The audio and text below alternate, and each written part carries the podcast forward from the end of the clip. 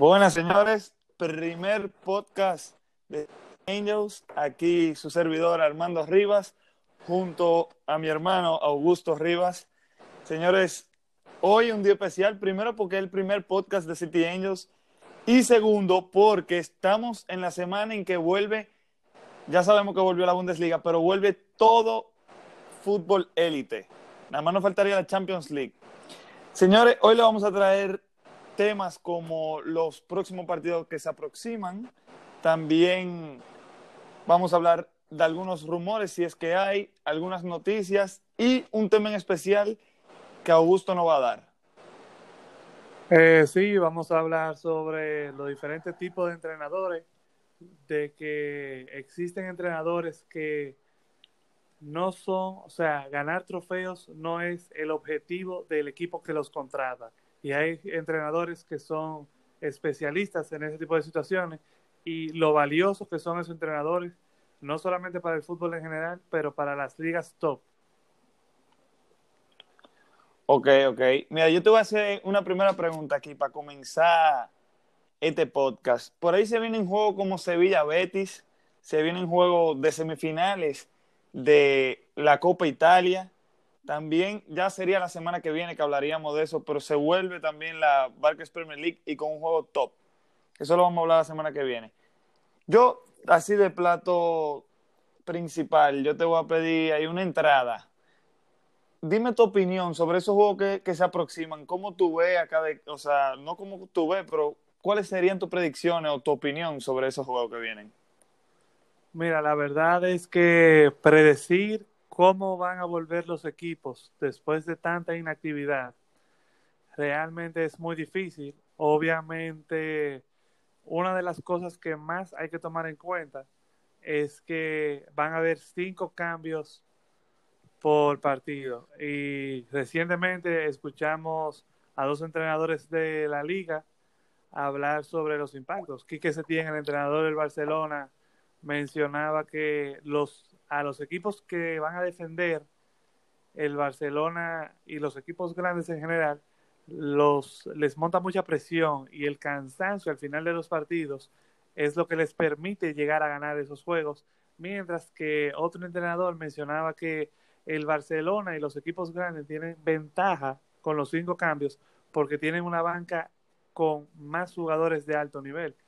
Y yo estoy yo, de acuerdo con ambos, yo estoy como en el medio, en verdad. Eso es algo que realmente hay que ver cómo se evoluciona, porque es lo que te digo, o sea, puede ser verdad en un juego, puede ser verdad en otro juego, porque todo depende también del momento en que entre. Y este sí, cambio, y el resultado en ese momento también. Sí, y este cambio se está haciendo porque después de tres meses de inactividad, los jugadores están muy propensos a lastimarse porque para eso, por ejemplo, en verano está, existen las pretemporadas. Ahora los jugadores no tienen pretemporada. Si tienen dos, tres semanas entrenando, eh, pero solamente el equipo. No han podido ni siquiera hacer un fogueo con algún equipo de una división menor. Y ni siquiera, me, me imagino yo que ni siquiera a un alto nivel, porque tampoco al principio de los entrenamientos, cuando ellos estaban reanudando, eh, no era que estaba el equipo entero, sino era por partes también. Sí, era mucho trabajo individual.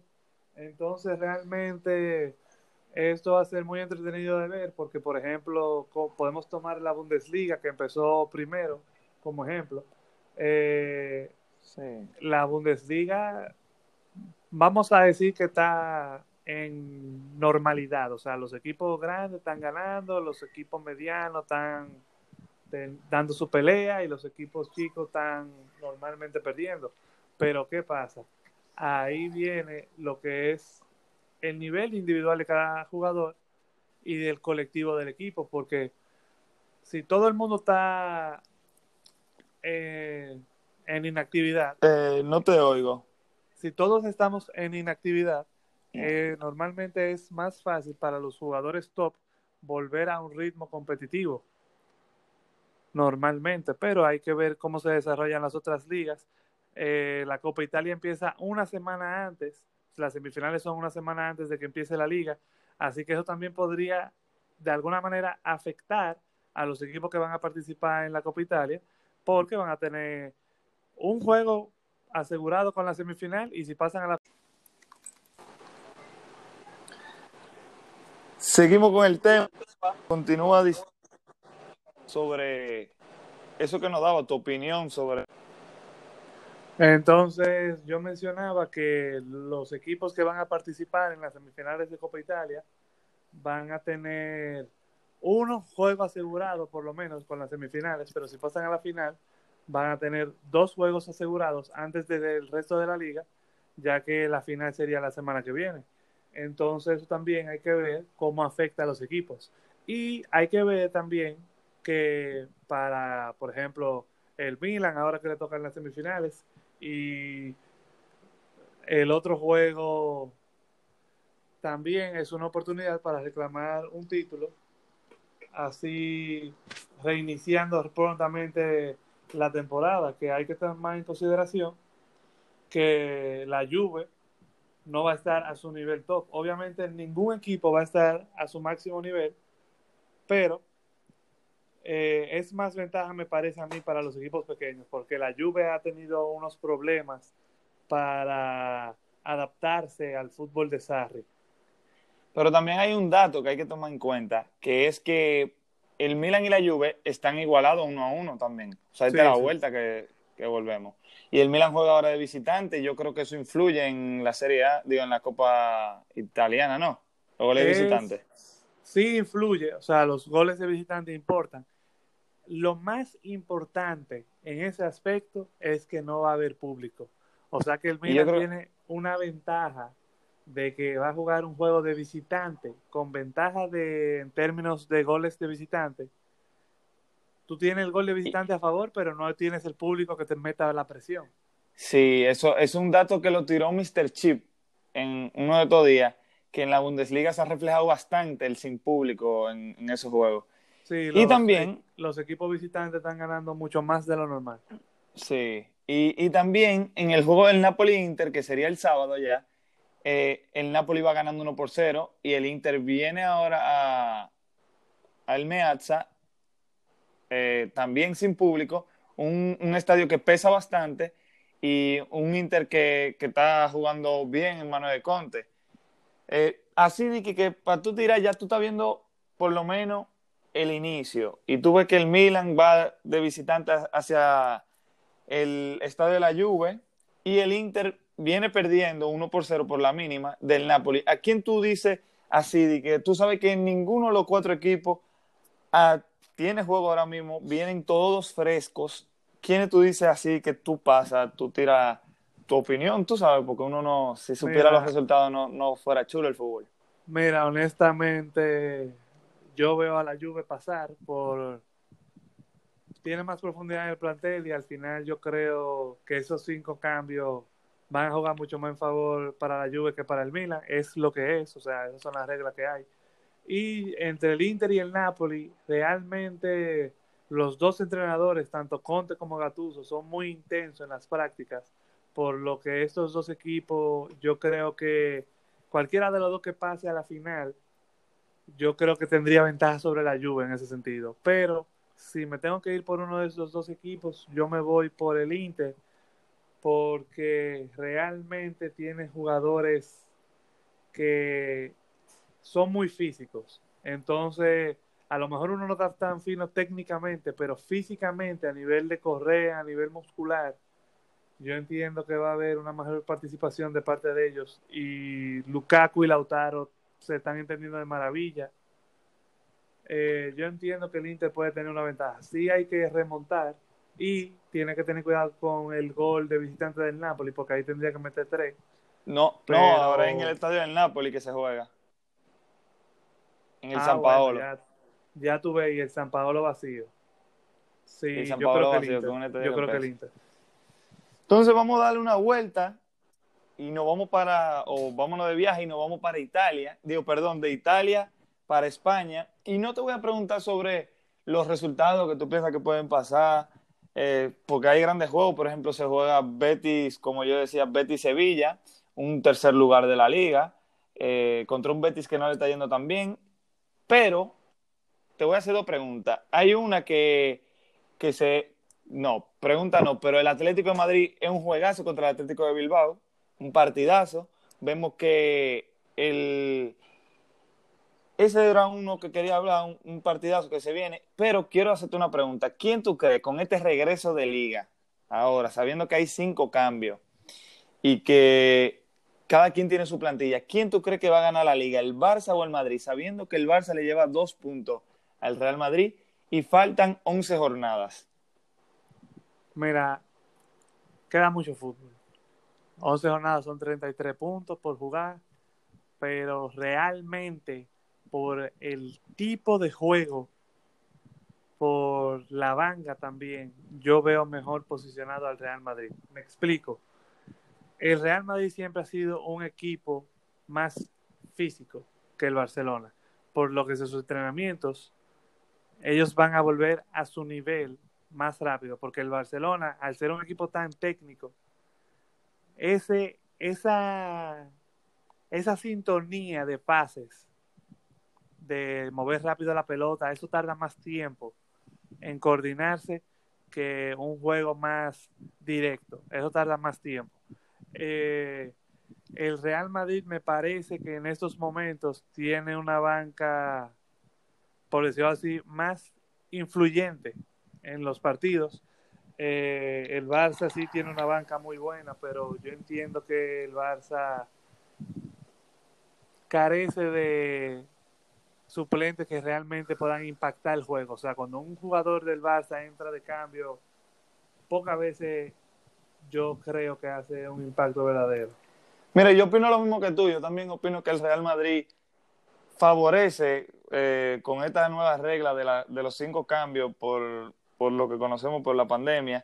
Y, eso mismo, o sea, el Real Madrid le vino eso maravilloso, esa pandemia, porque en un momento clave de la liga, de la Champions, pasa eso y en ese momento tenían a Courtois lesionado, tenían a Hazard lesionado y tenían a Marcelo lesionado. También al Barça lo ha convenido porque Suárez se pudo recuperar y Suárez, miren, es ahora que se está recuperando Suárez.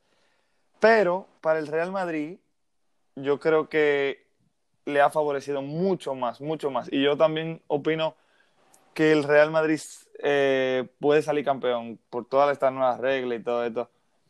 Eh, dinos un, un, qué te opinas, sí, o por lo menos de la emoción de, de, Sevilla Betis y de Atlético de Bilbao, Atlético de Madrid, que se juegan en, este, en esta reanudación de liga. Mira, realmente el derby de Sevilla es un juego más allá de las posiciones en la tabla, siempre un juego muy emocionante. Eh, las últimas ediciones realmente han tenido muchos goles. Es una verdadera lástima que tenga que ser sin público. Eh, aunque seguramente la afición se hará notar en las calles eh, y en los hogares subiendo. El Betis sabemos que sabe utilizar muy bien las innovaciones para animar a la afición. Eh, pero yo creo que eso va a ser un juego. El Sevilla, por lo que te digo, el Betis viene mal en la liga. A lo mejor el parón sirvió para que se reagrupara, pero la verdad que el Sevilla tiene algunos jugadores que están subiendo su nivel esta temporada. Sí, el Sevilla con Julian Lopetegui está, está demasiado, demasiado duro. Tan. Sí, sí. O sea, están de tercer lugar. Reguilón está en un momento sensacional también. Sí, sí. Eh, Lucas Ocampos también. Eh, Correcto. Está teniendo una muy buena sí, tan, temporada. Tan, tan, tan burlado con ese entrenador también. Sí, sí. Entonces. Eh, y el Atlético de Madrid contra el Atlético de Bilbao, mira, todo el mundo conoce al Cholo Simeone. El Cholo Simeone te pide intensidad desde el primer momento.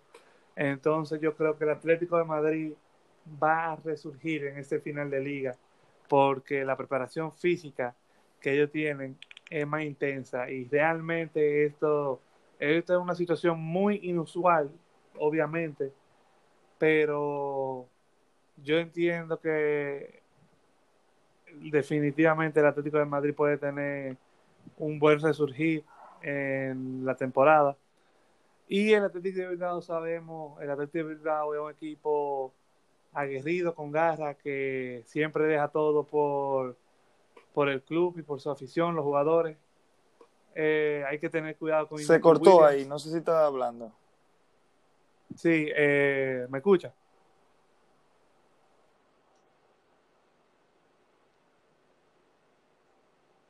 Hello.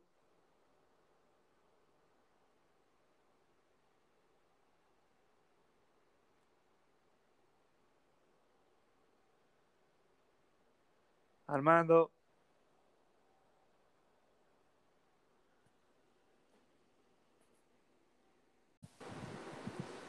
Nos estabas hablando sobre el Athletic de Bilbao y Atlético de Madrid, sobre Simeone y su garra. Sí, eh, que el, el, Atlético de Madrid tiene esa intensidad inherente de la idea de Simeone del juego. Y es lo que te digo, eh, yo entiendo que ellos pueden recuperar ahora en la liga y también el Atlético de Bilbao es un equipo que lo deja todo. Hay que ver cómo vuelve Iñaki Williams, que es la principal arma adelante. sí, es fundamental, perdieron, fundamental. Perdieron a Duritz, hay que decirlo. Él se tuvo que retirar por complicaciones de su salud. Tuvo que retirarse en medio de la temporada. Se va una baja, una baja importante esa. Sí, va lamentablemente a perderse también la final de la Copa del Rey contra la Real Sociedad en, el, en el Derby Vasco. Es una pena realmente. Pero va a ser un juego muy interesante. El Atlético de Bilbao, Atlético de Madrid, dos equipos que tienen una idea muy similar, un juego muy físico. Eh, hay que ver qué pasa.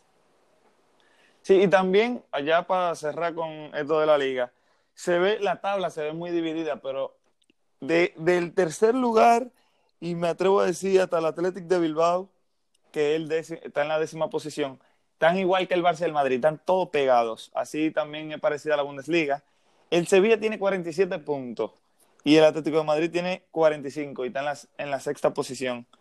Y el Atlético de Bilbao tiene 37. O sea, el Atlético de Bilbao gana este juego y se pone a 5 puntos solamente del Atlético de Madrid. O sea que esos puestos de Champions van a estar muy, muy, muy muy chulo de ver. Eh, muchos juegos que van a ser picantes, básicamente. Y, y, va a ser chulo, va a ser chulo volver a ver esta liga tan emocionante que es la española. Sí, va a ser, va a ser muy interesante ver cómo los cambios, eh, la inactividad, todo afecta al fútbol volviendo. Ok, hoy yo voy a dejar el tema de, no voy a mencionar el tema de la Premier League, porque comienza la semana que viene y vamos a dejar tema para la semana que viene. Pero hay dos temas. El que tú nos mencionaste al principio del podcast sobre los entrenadores, pero hay otro que yo quiero tocar también, que se va a resolver esta semana por igual, que es la sanción o la apelación del Manchester City a la UEFA Champions League. Yo quiero ir con este primero para después cerrar con el tema con el plato fuerte, que sería ya hablar sobre los entrenadores, cada uno da su opinión. Pero, ¿qué te opinas o qué tú piensas que va a pasar con esa apelación del Manchester City que será resuelta durante estos días? Mira, realmente hemos visto que la UEFA siempre sanciona por arriba de lo que ellos realmente quieren al final, porque ellos lo saben que los equipos van a apelar. Ellos saben que los equipos no si tú puedes, O, yo mismo puedo mencionar, se puede mencionar la sanción que pide el, el cast para el Manchester City. Si, si, bueno, yo lo voy a decir. Al Manchester, al Manchester City le están pidiendo dos años fuera de cualquier competición de Europa, de la UEFA, y una, una multa de 30 millones de euros así como tú decías, yo creo que es una exageración, tú lo decías en otra palabra, pero yo creo que es una exageración demasiado grande, no solamente porque me atrae el Manchester City, sino porque, porque afectaría yo creo que demasiado, no solamente en el City, sino eh, en todo el fútbol élite. Continúa con lo que tú ibas diciendo y, era solamente para mencionar la, la sanción. Mira, entonces, como tú dices, una sanción muy grave, una sanción que realmente... Muy drástica. No habíamos visto una sanción así hasta ahora. Eh, al Milan sí lo suspendieron de Europa por un año, pero realmente el Milan escogió eso para, o sea, lo iban a suspender el año de arriba y el Milan eligió que fuera este para evitar jugar Europa League, que ellos lo ven como una competencia que es más una distracción cuando tú quieres volver a Champions, que ese es el objetivo de ellos. Eh, entonces ellos eligieron adelantarlo, eh, la suspensión a este año, por eso no fueron a Europa League y fue el Torino. Muy inteligente de su parte también, de eh, parte del Milan. Sí, y es parte de, porque por ejemplo, al Manchester City yo creo, creo que sí le va a tocar un año sin Europa, pero creo que comparándolo con dos años, eh, dos años, dos años es mucho demasiado. o sea, dos años son dos temporadas que los mismos jugadores a lo mejor se sienten que no pueden recuperar. Un año sí ya es más pasable, duele, pero es más pasable y el problema con el Manchester City en este caso es que es una sanción por lo que ha gastado, pero no por la cantidad que ha gastado en sí no es por la cantidad que ha gastado en sí, es porque disfrazó los números. El Manchester City... Eh, por eso lo, lo, están acusando por eso, pero hay que ver la apelación. Sí, porque no ha sido por la cantidad que ha gastado, es por esconder los números. Entonces, al esconder los números de sus ingresos, se prueba realmente los auditores que vieron los números del City pudieron comprobar que ellos estaban inflando sus ingresos a través de unos trucos contables, eh, que al final lo que hace que el fair play, lo que te dice, es que tú solamente puedes gastar dinero en proporción al dinero que tú ingresas. Eh, obviamente, por la Premier League, obviamente por la Premier League, los derechos televisivos, eh, la mercancía y, el buen y la buena trayectoria en Champions, ellos ingresan mucho pero la cantidad que ha gastado en los últimos años ha sido muy severa porque se divide entre los últimos cinco años. Eh, a lo mejor recientemente no gastaron tanto, pero hubo un verano que gastaron cerca de 200 millones. Y el fútbol de hoy sí es verdad que es muy caro. Por ejemplo, el PSG gastó 400 millones en Neymar y Mbappé. En Neymar fue en el verano y después Mbappé fue en el invierno, es verdad. Sí. Pero 400 eh, millones en dos jugadores. Entonces, sabemos que así como agarraron al City, probablemente van a agarrar al PSG un poco más adelante, porque lo de Neymar y lo de Mbappé es más reciente que la reconstrucción del City.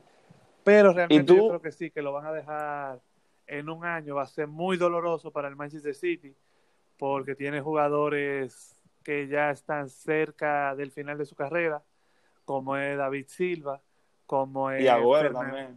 Fernandinho también dice que parece que ya casi, casi se va a ir del Manchester City, aunque no acabe su carrera. Él, renovó un año. Exacto, él renovó un año y sería básicamente eso, jugar sin Champions.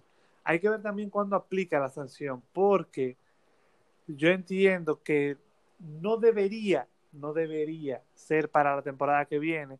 Entonces, si no es para la temporada que viene, es para la otra.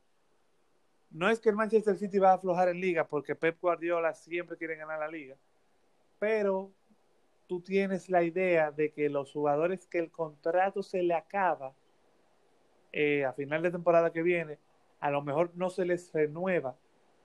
Y básicamente el City lo que hace es que coge un año de reconstrucción, o sea, por decirlo así. Eh, hay que sí, y agregar algo déjame agregar algo ahí.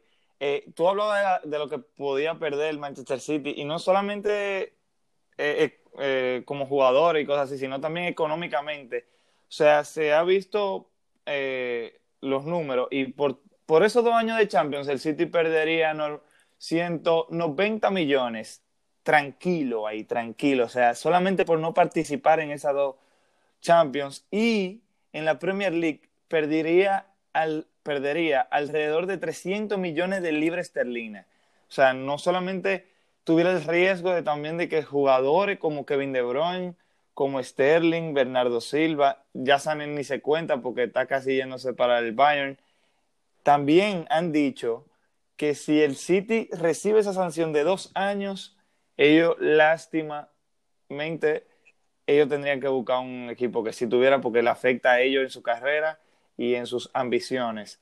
También, también, eh, ellos han dicho que si es un año solamente, que ellos pudieran soportar eso, por amor al club. Y, y yo creo que eso afectaría o sea, que demasiado eh, al Manchester City en principal. Eh, los 30 millones yo no creo que le dolerían tanto, pero ¿cómo tú me puedes estar a mí castigando por algo de dinero y, bueno, disfrazarlo, pero me está castigando por eso y me quiere cobrar? Eso yo lo veo como un poco tonto, pero es como aprendizaje. Yo entiendo eso. Continúa si tiene algo más que añadir. No, que va a ser realmente interesante ver qué termina de pasar, porque va a ser un precedente muy importante y un aviso para los clubes que quieren construir un super equipo de la noche a la mañana. Eh, los dueños Por ejemplo, como Newcastle. ajá, los dueños del PSG van a estar atentos, ahora los nuevos dueños del Newcastle, pero los nuevos dueños del Newcastle pensarán que eso es dentro de cinco años y primero hay que clasificar Champions para eso. Bueno, sí, sí. Hay que ver qué pasa. Ya por último, para cerrar con este tema, no es que lo vamos a acabar ahora, eh, el tema que nos mencionaba sobre los entrenadores, dan un poco de intro y vamos a ir desarrollándolo. Ok, pues básicamente yo estaba pensando eh, en el fútbol y lo hermoso que es el juego del fútbol porque no hay una sola forma de ganar. O sea, no hay un solo estilo de juego que es el que gana. Correcto. Los equipos grandes pierden, los, el juego de posesión pierde, el juego de contraataque pierde, el juego muy directo pierde. O sea, cualquier juego puede perder y cualquier juego puede ganar. Todo eso es lo bello del juego, del fútbol. Eh, y entonces, dentro de ese ámbito de que todo puede ganar y todo puede perder, yo me acordaba que hay entrenadores que evolucionan a medida de su carrera y sobre todo por las experiencias de cuando les tocó perder. O sea, aprender a mejorar su estilo. Y claro, obviamente cuando llegan, se le da una oportunidad de llegar a un equipo más grande, tienen mejores jugadores. Y normalmente los mejores jugadores te ayudan. Y los mejores jugadores te pueden ayudar a expresarte mejor. Pero ¿qué pasa? También podemos ver que los mejores jugadores dependiendo también de la juventud, de la experiencia de los jugadores también, pueden estar más eh, a, ser moldeados por tu idea. Porque, por ejemplo, o sea, un ejemplo, Sarri, cuando lo vimos en la serie empezando, lo vimos con el Empoli, un juego así muy posesión, toque rápido, construcción rápida de, de las jugadas ofensivas Después pasó al Napoli porque se ganó a través de lo que todo el mundo vio de su juego. Pasó al Napoli. Y en el, en el Napoli fue que vimos la mejor versión de lo que es el fútbol de Sarri, la idea de Sarri. Claro que se puso la máquina de Sarri, se le puso al Napoli. La máquina de Sarri, o sea, era un fútbol impresionante, lamentándolo mucho, no pudo ganar la Serie A, incluso superando el récord de puntos eh, histórico del Napoli, y un récord de puntos que en casi todas las otras temporadas de la Serie A hubiera ganado el título. Pero se encontró con una Juve que... Sí, que está arrasando. Era imparable. Eh, también hay que reconocer que aunque ahí fue que mejor se vio su fútbol, él no ganó títulos importantes. Luego pasó al Chelsea, donde su idea sí se vio, o sea, se vio el cambio drástico eh, entre la metodología anterior que tenía el Chelsea y la metodología de él, pero realmente los jugadores nunca engancharon totalmente con el método de Sarri, pero él ganó la Europa League. Sí, y eso fue como de bloquear, ya después de que ganó esa Europa League, creo que ganó la Supercopa de Italia, si no me equivoco. Sí, después llegó a la Juve, ganó eh, no me acuerdo si ganó la Supercopa de Italia o fue la Lazio, no me acuerdo bien. pero, y se ha visto que ahora con mejores jugadores en la Juve, porque tiene a Cristiano, porque tiene a Dybala, tiene a Douglas Al mismo Higuaín, que fue esencial en su Napoli. Sí, que fue eh, esencial en su Napoli. Eh, podemos ver que no está dando tantos resultados, o sea, en términos de Sarribol, aunque la Juve sí está ganando por el calibre de los jugadores. Sí, a la mínima están ganando. Hay un par de juegos sí que se, que se rompe esa mínima, pero, pero hay muchos juegos que, que, todo lo de la, todos los fanáticos de la Juve, me imagino yo, que están comiéndose la uña al final del juego. Sí, sí. Y bueno, nos estamos saliendo un poco del tema, que son los tipos de entrenadores. Sí. Y para, o sea, hemos visto entrenadores que también son especialistas en salvar equipos del descenso. Esos entrenadores son vitales para el fútbol porque son entrenadores que le dan garra a un equipo que a lo mejor los jugadores no son los mejores, pero la idea de él es conseguir la salvación, no descender. Y para eso hay eh, entrenadores que son expertos porque tienen una estructura defensiva mejor, saben jugar con un pivote de mejor manera. Un, un entrenador eh, que, que se puede describir así sería Benítez.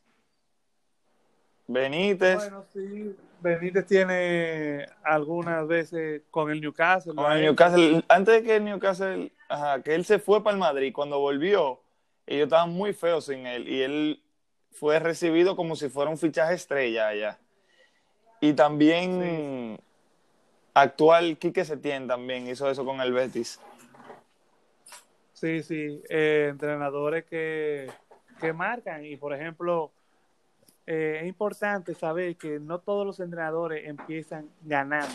O sea, hay que ver un proceso evolutivo de sus de sus características del juego que ellos quieren dar porque, por ejemplo, hablábamos del Empoli de Sarri que se veía, pero, por ejemplo, más para atrás, hablábamos de Cholo Simeone. El Cholo Simeone, poca gente se recordará que él entrenó al Catania en la Serie A. Correcto. Y eh, no era nada, o sea, no era un equipo especial, vamos a decir. Era un equipo sí con mucho argentino que tenía su buena ofensiva, pero al final no era un equipo, o sea, el Cholo Simeone no se dio a conocer por el Catania. Sí, no por los jugadores tampoco. Y también... Y, y, los jugadores tampoco. Entonces, eso, pero también eso es parte esencial de lo que tú ves. O sea, esa, esa experiencia sin duda afectó el juego del Cholo Simeone y lo que él quería hacer. Y también tenemos otro ejemplo en Luis Enrique, que ganó el triplete con el Barcelona, pero antes del Barcelona tuvo en el Celta de Vigo y tuvo en la Roma. Y en ninguno de los dos equipos, en el Celta le fue bien considerando lo que era el Celta, pero en la Roma fue un fracaso. Sí, lo destituyeron. Por el estándar que te marca la Roma. Yo creo que lo destituyeron a él, lo votaron. Sí, y es lo que te digo, o sea, son procesos de aprendizaje esenciales, o sea, también es bueno mencionar que hay entrenadores. ¿Tú estás hablando? Sí. ¿Tú me oyes? Se va a cortar.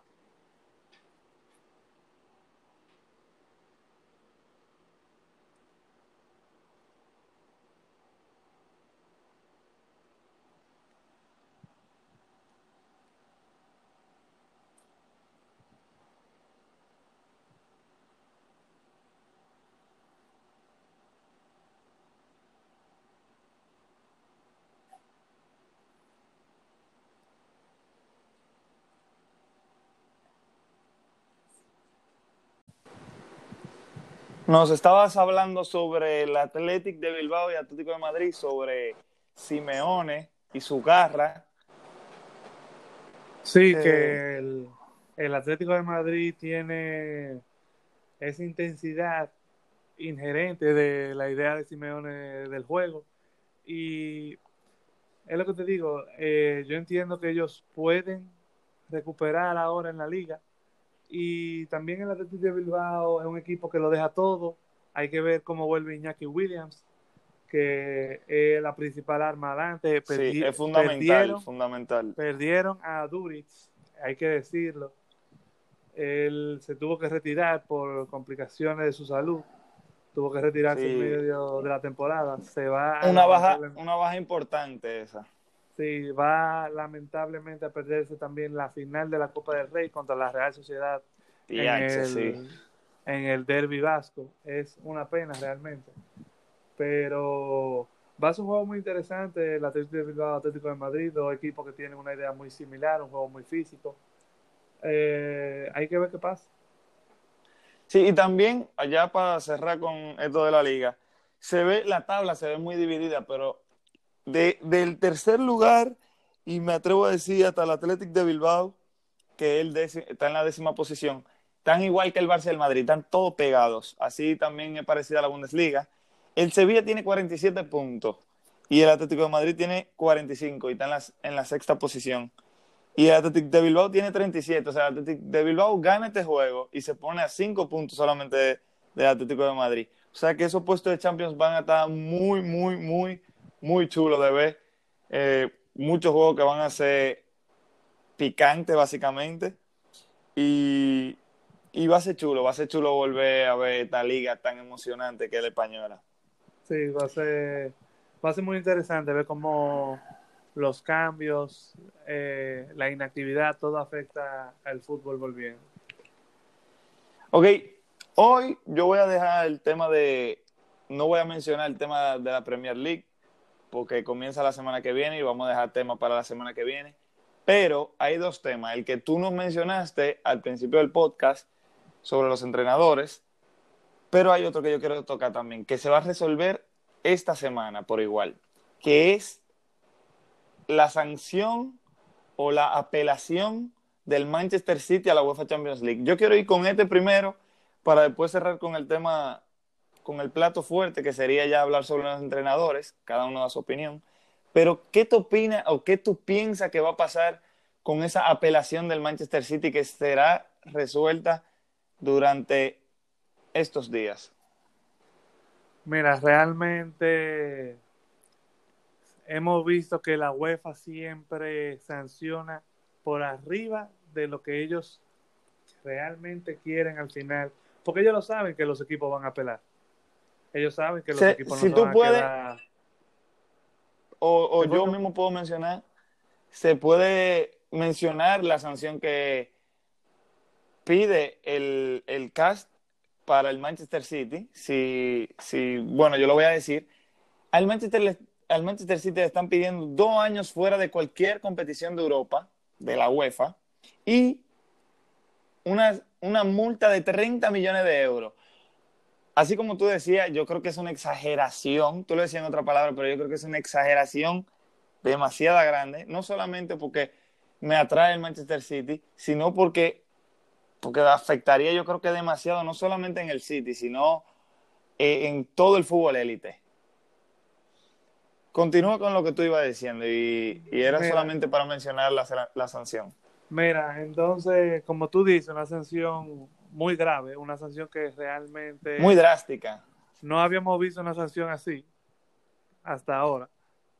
Eh, al Milan sí lo suspendieron de Europa por un año, pero realmente el Milan escogió eso para, o sea, lo iban a suspender el año de arriba y el Milan eligió que fuera este para evitar jugar Europa League, que ellos lo ven como una competencia que es más una distracción cuando tú quieres volver a Champions, que ese es el objetivo de ellos. Eh, entonces ellos eligieron adelantarlo, eh, la suspensión a este año, por eso no fueron a Europa League y fue el Torino. muy inteligente de su parte también, de eh, parte del Milan. Sí, y es parte de, porque por ejemplo, al Manchester City yo creo, creo que sí le va a tocar un año sin Europa, pero creo que comparándolo con dos años, eh, dos años, dos años es mucho es demasiado. tiempo, o sea, dos años son dos temporadas que los mismos jugadores a lo mejor se sienten que no pueden recuperar. Un año sí ya es más pasable, duele, pero es más pasable. Y el problema con el Manchester City en este caso es que es una sanción por lo que ha gastado, pero no por la cantidad que ha gastado en sí. No es por la cantidad que ha gastado en sí. Es porque disfrazó los números. El Manchester City eh, por eso lo, lo, están acusando por eso, pero hay que ver la apelación. Sí, porque no ha sido por la cantidad que ha gastado, es por esconder los números. Entonces, al esconder los números de sus ingresos, se prueba realmente, los auditores que vieron los números del City pudieron comprobar que ellos estaban inflando sus ingresos a través de unos trucos contables, eh, que al final lo que hace que el fair play, lo que te dice es tú solamente puedes gastar dinero en proporción al dinero que tú ingresas. Eh, obviamente, por la Premier, obviamente por la Premier League, los derechos televisivos, eh, la mercancía y, el buen y la buena trayectoria en Champions, ellos ingresan mucho, pero la cantidad que ha gastado en los últimos años ha sido muy severa porque se divide entre los últimos cinco años. Eh, a lo mejor recientemente no gastaron tanto, pero hubo un verano que gastaron cerca de 200 millones. Y el fútbol de hoy sí es verdad que es muy caro. Por ejemplo, el PSG gastó 400 millones en Neymar y Mbappé. En Neymar fue en el verano y después Mbappé fue en el invierno, es verdad. Sí. Pero eh, 400 millones dos jugadores. Entonces, sabemos que así como agarraron al City, probablemente van a agarrar al PSG un poco más adelante, porque lo de Neymar y lo de Mbappé es más reciente que la reconstrucción del City. Pero realmente yo creo que sí, que lo van a dejar en un año. Va a ser muy doloroso para el Manchester City, porque tiene jugadores que ya están cerca del final de su carrera, como es David Silva, como es también. Fernandinho también dice que parece que ya casi, casi se va a ir del Manchester City, aunque no acabe su carrera. Él, él renovó un año. Exacto, él renovó un año y sería básicamente eso, jugar sin Champions. Hay que ver también cuándo aplica la sanción, porque yo entiendo que no debería, no debería ser para la temporada que viene.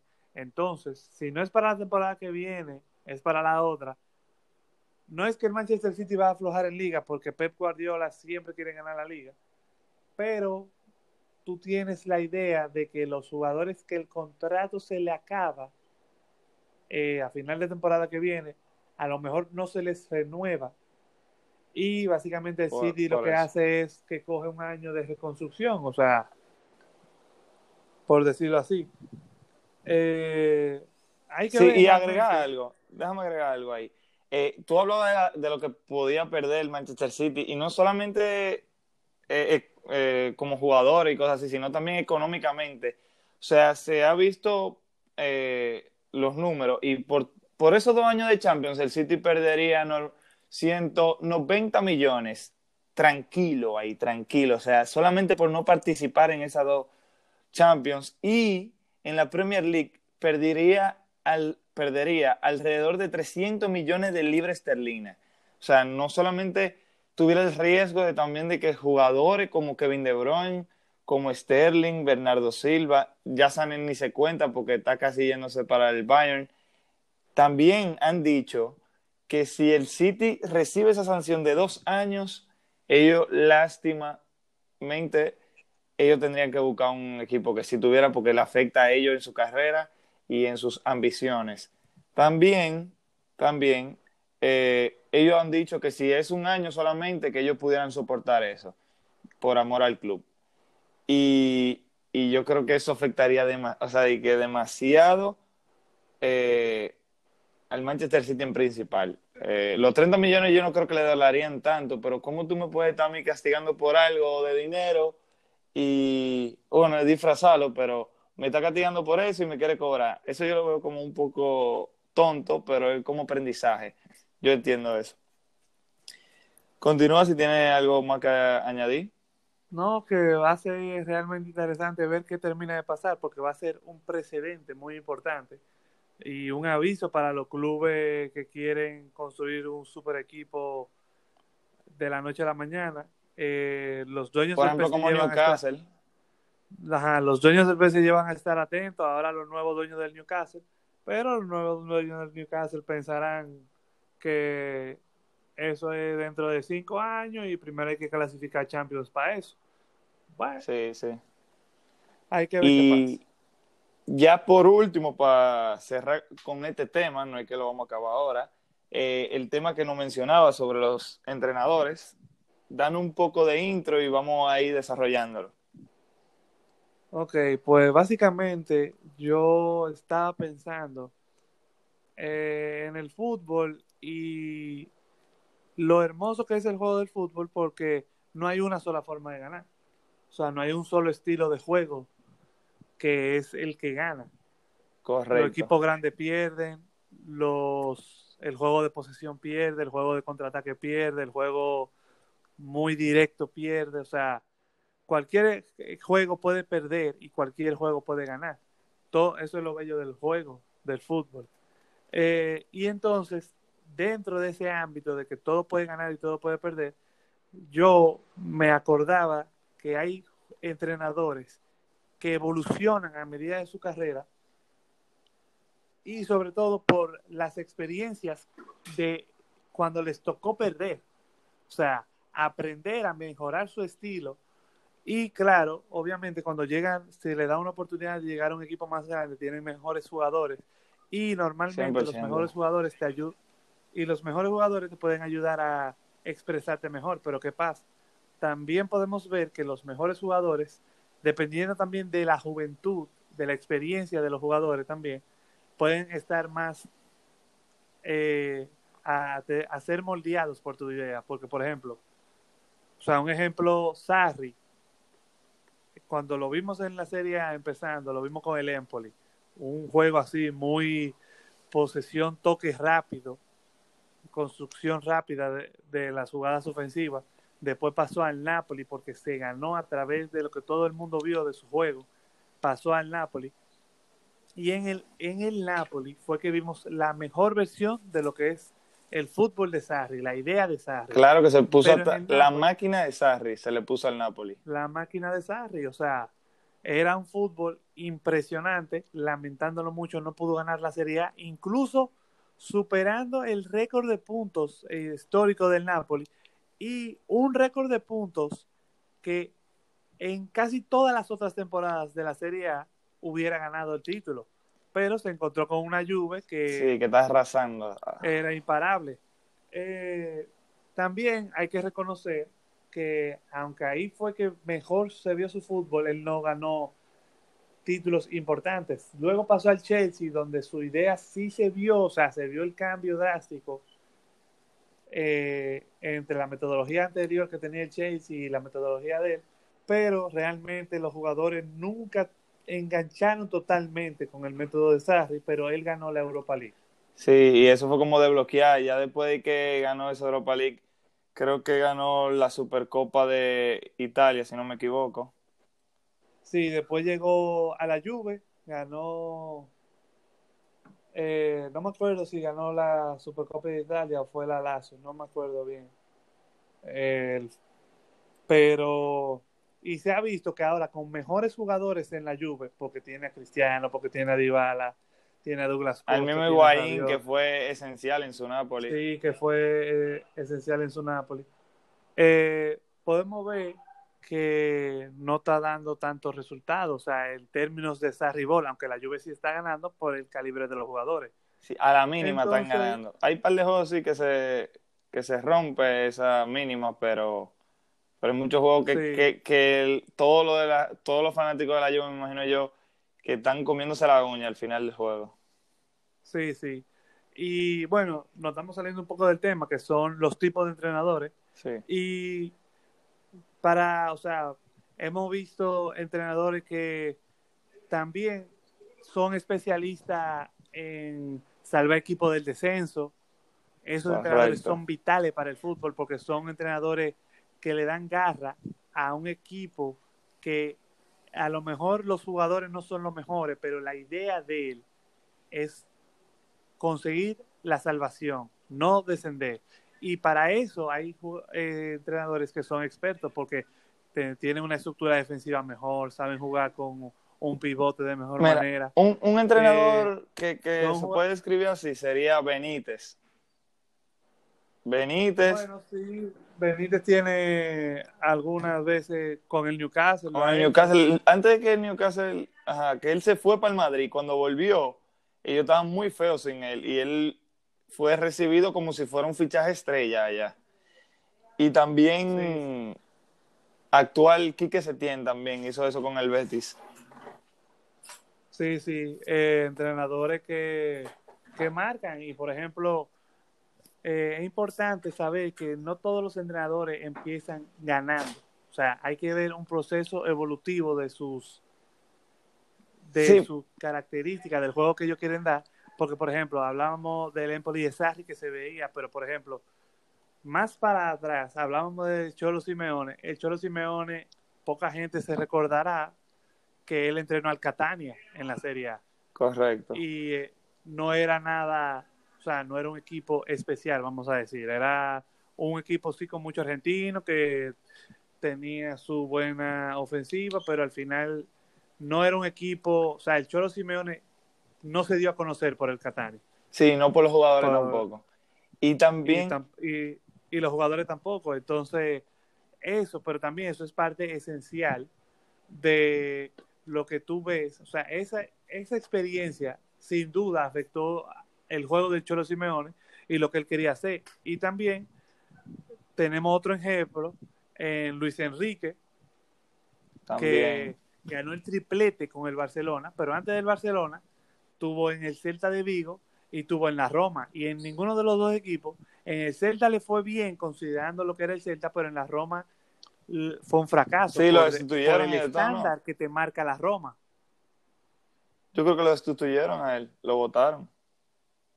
Sí, y es lo que te digo, o sea, son procesos de aprendizaje esenciales, o sea, también es bueno mencionar que hay entrenadores. ¿Tú estás hablando?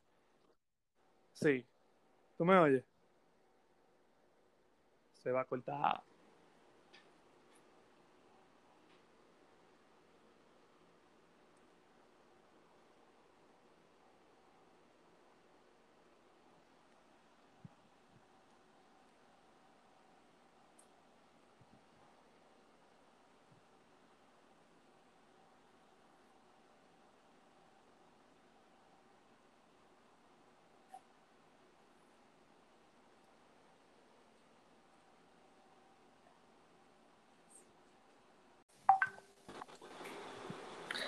Bueno, seguía diciendo, seguía diciendo que, eso de Zidane y Guardiola, eso es anormal, eso de, ganar seis, un sextete en tu primera temporada o en dos temporadas y media ganar tres Champions, o sea, cosa que no lo han hecho grandísimos entrenadores. Eh, yo creo que hay que destacar mucho entrenadores así como Klopp. Tú ves, yo creo que Klopp es un jugador, digo, es un entrenador de eso que tú hablabas al principio de un, de un entrenador que viene construyendo desde el Mainz eh, y construyendo tu estilo de juego. Totalmente. Eh, y, y, ahora se están dando todos los frutos. O sea, el tipo había llegado a, finales de Europa League, de UEFA Champions League, y, y no se le daba y ya ahora está cogiendo frutos. O sea, él es una figura indiscutible en ese Liverpool. Yo creo que él estrella más que los jugadores. Y él consiguió ese Premier League, que ya solamente le faltan seis puntos, o tres, quién lo sabe, para ganarla después de tantos años sin levantar la liga inglesa. Sí, yo estoy de eh, acuerdo contigo. Eh, lo de Zidane y Guardiola es, oye, es algo, como tú dices, es, es una anomalía en el juego. Pero ese factor de suerte, también eso es increíble porque tú tienes que tener la suerte, porque por ejemplo, Ancelotti fue el entrenador de la décima con el Real Madrid, pero ese equipo, el equipo, los jugadores, se vino construyendo desde Mourinho. Y sin Mourinho, sin el trabajo de Mourinho, esa décima no llega. Eso es correcto. No, y que también los factores de los jugadores, o sea, que, o sea, eso fue increíble, eso es increíble. Eso que pasa en el fútbol. Entonces, es algo que yo también como, o sea, todo el mundo ve al que gana, obviamente, pero tú tienes que darle su debido crédito a los entrenadores como Gasperini, como Ten Hag en el Ajax, como... También. El mismo club, el mismo club. El mismo club bueno, ahora el nuevo entrenador del, del Bayern a mitad de temporada, Flinsk, que cogió y a mitad de temporada el Bayern estaba pésimo en la liga. Pésimo, correcto. Él devolvió un balance. El Thomas Müller ha renacido esta temporada después de haber comido banca par de temporadas y es el líder en asistencia en Europa. No, y que empató a Kevin De Bruyne ya en más asistencia en una temporada de la Bundesliga. Sí, con y le quedan, si no me equivoco, como cinco o seis fechas todavía. Ah, cuatro o tres partidos.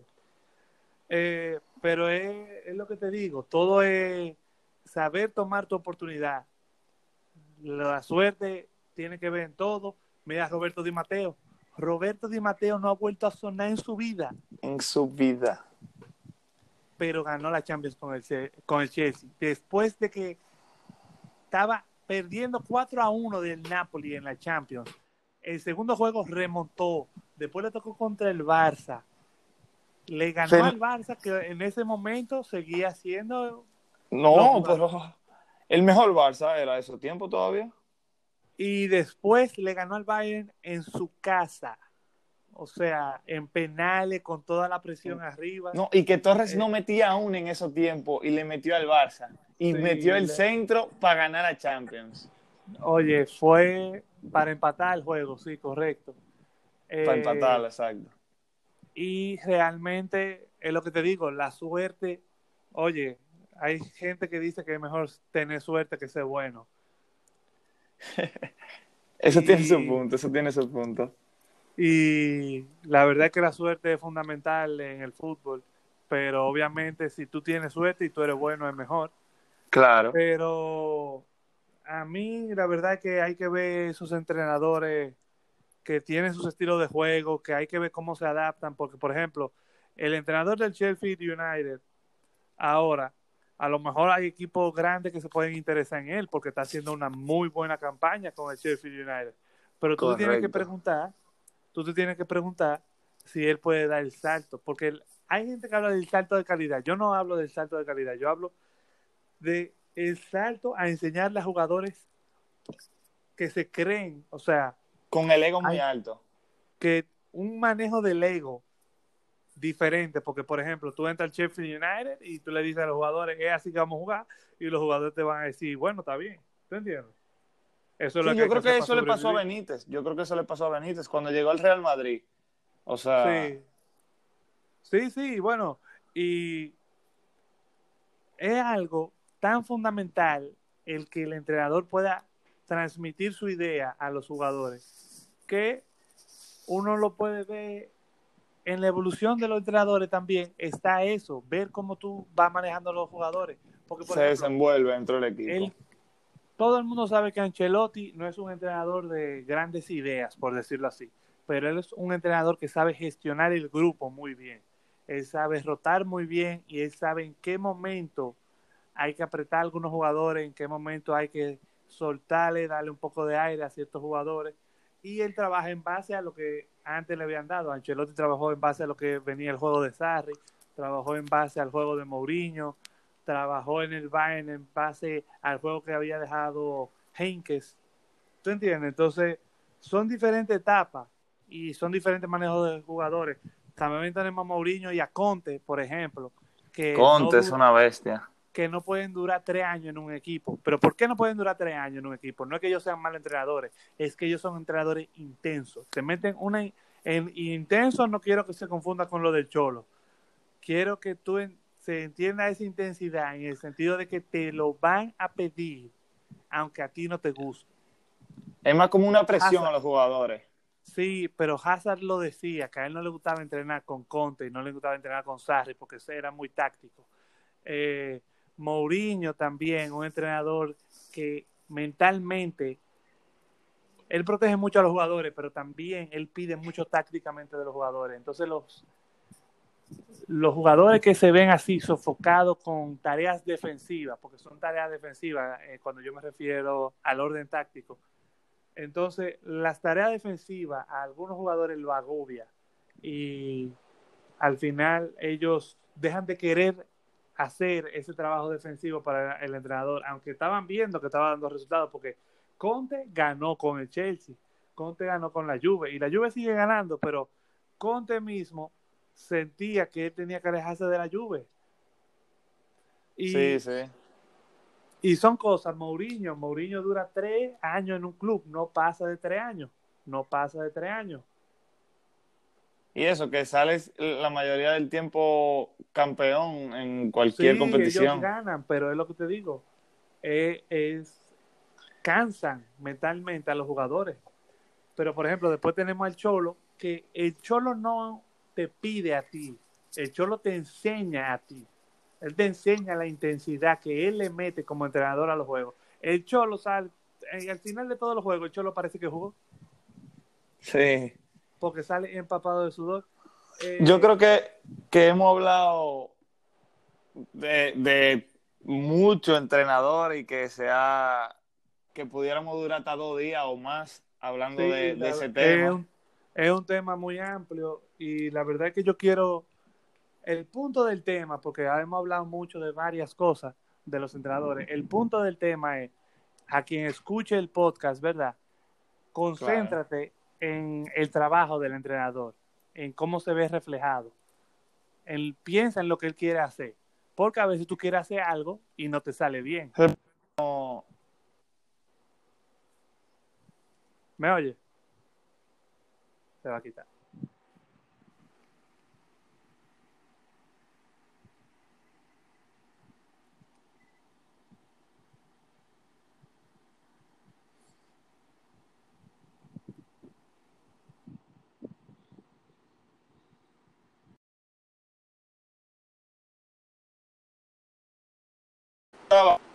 El, el punto de, de, este tema. Termínalo, please. Entonces, lo que decía que el punto de este tema es, tenemos como aficionado del fútbol y el que quiera profundizar más en el entendimiento de los entrenadores y lo que ellos quieren hacer, fíjense en lo que ellos quieren hacer, en lo que ellos quieren transmitir en la cancha. Porque muchas veces hay entrenadores que tienen muy buenas ideas, pero por X o por Y no se reflejan en la cancha. A veces por la calidad de los jugadores, a veces es por la contra el equipo que están jugando en algún momento, a veces es simplemente mala suerte. Pero vamos a fijarnos más en el trabajo de los entrenadores y no solamente en los resultados. Yo estoy de acuerdo contigo, es ven más allá que solamente la televisión. Claro, y obviamente a los entrenadores les pagan para que ganen. O sea, claro. Eh, sean 40 puntos para salvar la temporada o sean 100 puntos para ganar el título, a los entrenadores les pagan para que ganen y esa es la Para vida. que consigan los resultados. Para que consigan los resultados y esa es la vida. Y hay veces entrenadores que mm, tratando tanto de llevar una idea no consiguen los resultados. Lo hemos visto con muchísimos entrenadores que, por ejemplo, bueno, ahora Setién cuando empezó con el Barça, muchos lo criticaron de que mucho pase, pero poco gol. Pero vamos a cerrar, que, pero vamos hay que cerrar ver el trabajo, hay que ver el trabajo, hay que darle tiempo a los entrenadores. Yo entiendo que un año a veces es poco, pero hay equipos que no se permiten perder ese tiempo y vamos a tratar de ver más allá. Sí, yo creo que ese tema de, de hay que discutirlo otro día, de, los clubes con los entrenadores, ese tema a mí me encanta y me gusta debatirlo bastante ese tema. Eh, vamos a cerrar con unas preguntas que nos hicieron eh, los seguidores en Instagram de City Angels. La primera, vamos a tratar de responderlo una tú, una yo. La primera la pregunta Jorge Ibert. ¿Se irá la Juve en blanco este año? Eh, esa te la voy a dejar a ti, que es el fútbol italiano. No, la Juve va a ganar la liga. Eh, hay que ver qué pasa esta semana con la Copa Italia. Y yo creo que lo que sí le puede jugar en contra es en la Champions, que el Lyon está ganando y, y hasta ahora. Y se recuperó Depay, y se recuperó Depay. Se recuperó Depay y ahora mismo, ahora mismo sería en un estadio vacío, lo cual lo perjudicaría. Ok, la segunda pregunta va para, yo la voy a tomar para mí. Alejandro Rivas 02 nos pregunta, Champions luego del COVID. Bueno, la Champions volverá en agosto. y se jugará el mes completo hasta los días de, hasta los fines de semana. Eh, yo creo que van a volver, ya estamos viendo cómo están las ligas y es un preview. Yo creo que va a ser para los fanáticos muy positivo. Eh, la próxima es para ti. Eh, bueno, esto es una opinión, no una pregunta. ¿Por qué Messi es el mejor del mundo? Pregunta José Oscar Saba. Mira, Messi es el jugador más talentoso. Eso nadie lo puede discutir. Messi hace cosas que nadie más puede hacer. Eh, ya la definición de cada uno de lo que es mejor, porque hay gente que Messi es un jugador ofensivo, pero ponga a Messi a defender.